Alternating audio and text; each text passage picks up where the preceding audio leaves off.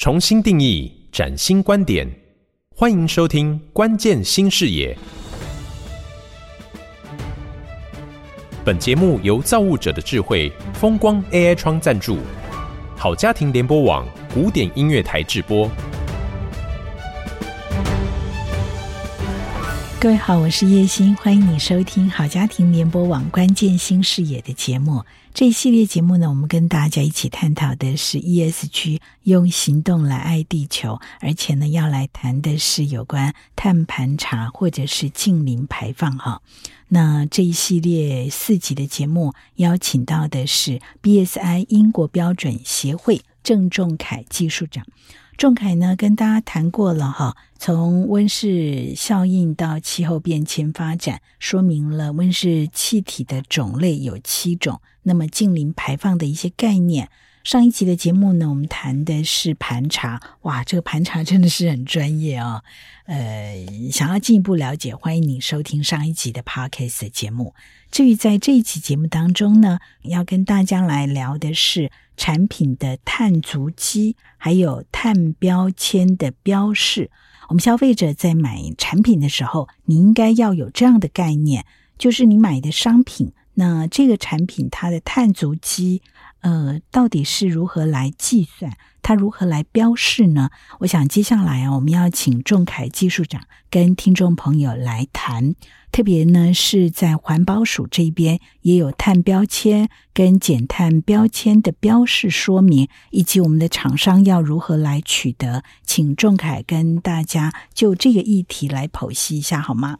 好，那在这一当中呢，我们要跟大家说明的是从产品的角度。怎么去计算一个产品的碳足迹？那包含环保署现在其实有在发行所谓的碳标签跟减碳标签，所以事实上，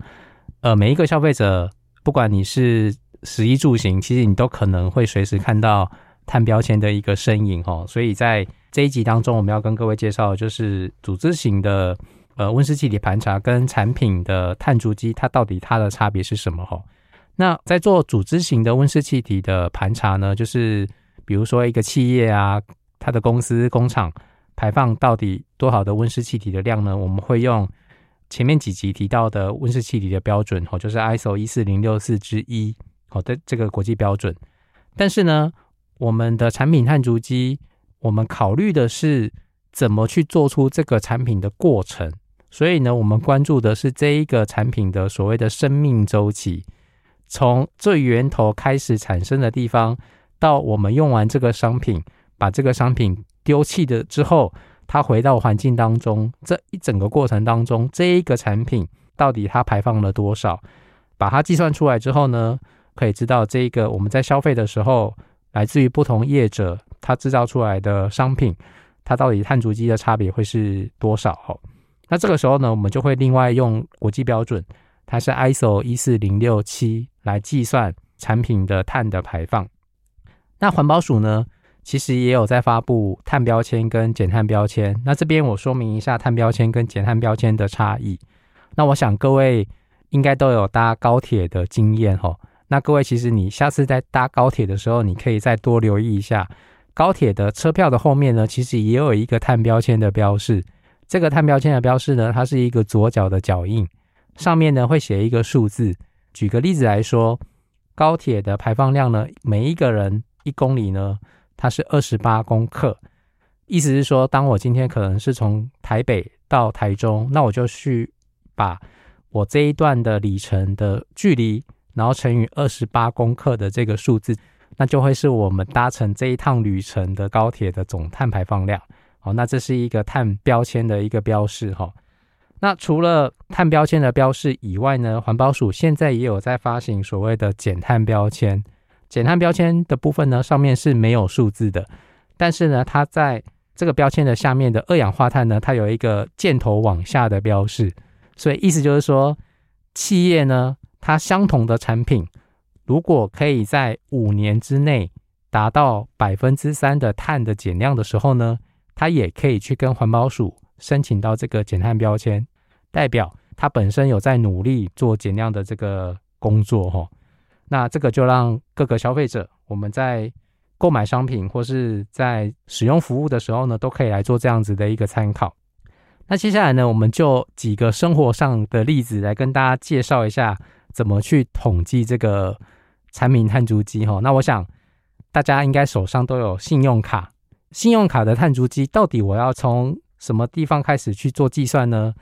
大部分我们会把碳足迹的数据区分成五个阶段哈。第一个叫做原料取得，第二个叫做生产制造，接下来是产品的运输、产品的使用。到产品的最终处理，所以我们在原料取得的时候呢，首先我们来看一下我们的信用卡到底是什么做成的哈。大部分呢，我们的信用卡它的主要的原料的组成呢，会包含几个部分。第一个是这个塑胶的材质哈，就是 PVC。第二个部分呢，是我们现在大部分的信用卡上面都有一个晶片，后面有黑色的磁带。那信用卡本身会有颜色，所以它在制成的过程当中会添加色母。信用卡本身也需要一些包装的材料哈，那这些材料呢，就送到我们所谓的卡厂去做制卡，甚至于是透过那个个人化的方式，归属在是特别的消费者的这个名字哈，去做这个制卡的动作。那这些制卡的过程当中，它的这些电力的使用啊、化石燃料的使用啊，也都要把它计算进来。除了这个以外呢，卡片制作好之后呢，它必须会送到消费者的手上。那送到消费者的手上的时候呢，它就必须要经过这个运输。所以呢，这些不管是呃货车啊，或是邮件的递送啊，这些排放量呢，也都必须要把它计算进来。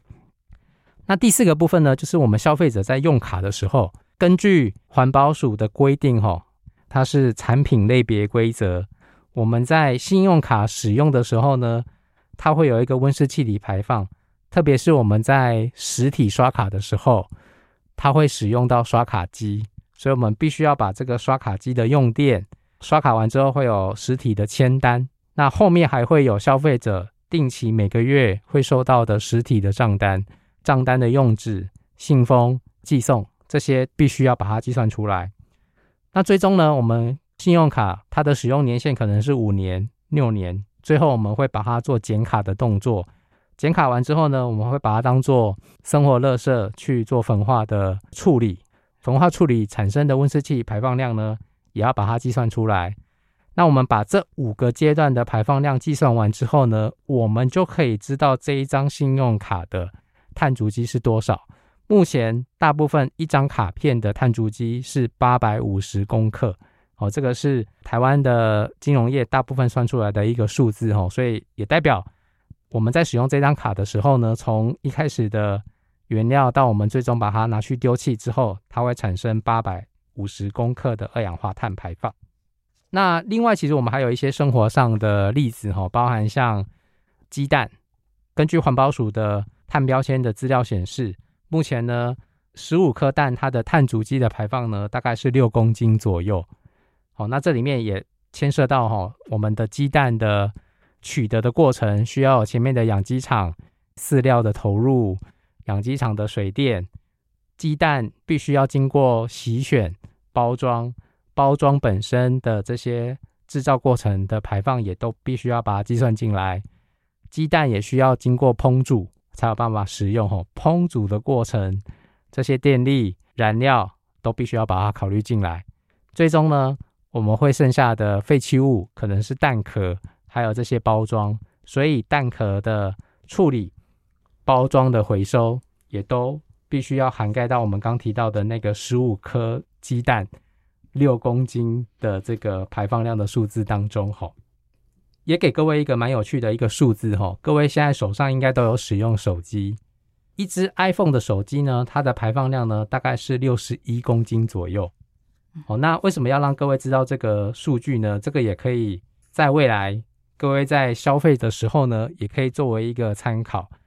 iPhone 十四的部分是六十一公斤，那我们用另外一个商品来做比较，根据统计，二十五朵荷兰的玫瑰花也是六十一公斤的排放。哈，所以我想也让各位听众参考。当我们今天特别的纪念日到的时候。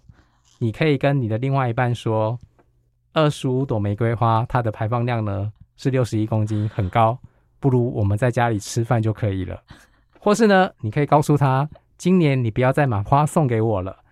你直接买一支 iPhone 手机给我，因为它也是六十一公斤的排放，而且它可以用的比较久哈。所以我想，这些碳足迹的数字，最终都是要让消费者好好的来去选用你平常会使用的商品，从中呢，透过这些消费者的力量，让我们的企业可以在后续来做一些减碳的工作。那为整个地球有所贡献。哇，刚刚听仲凯的说明，我相信应该有很多人会说，对呀，应该 iPhone 会比较实际一点哈。不过花有花的浪漫呢，两个都要可以吗？好啦，开玩笑。呃，欢迎大家呢，可以在你消费商品或者是使用商品的时候，换个角度去想一想，如何用实际的行动来爱地球。希望对您有帮助哈，那也欢迎你把我们的节目分享给你的亲朋好友，一起来关心净零排放，同时用实际的行动呢，让地球永续发展。下一集的节目当中呢，仲凯将要跟大家来谈碳中和还有净零排放的议题。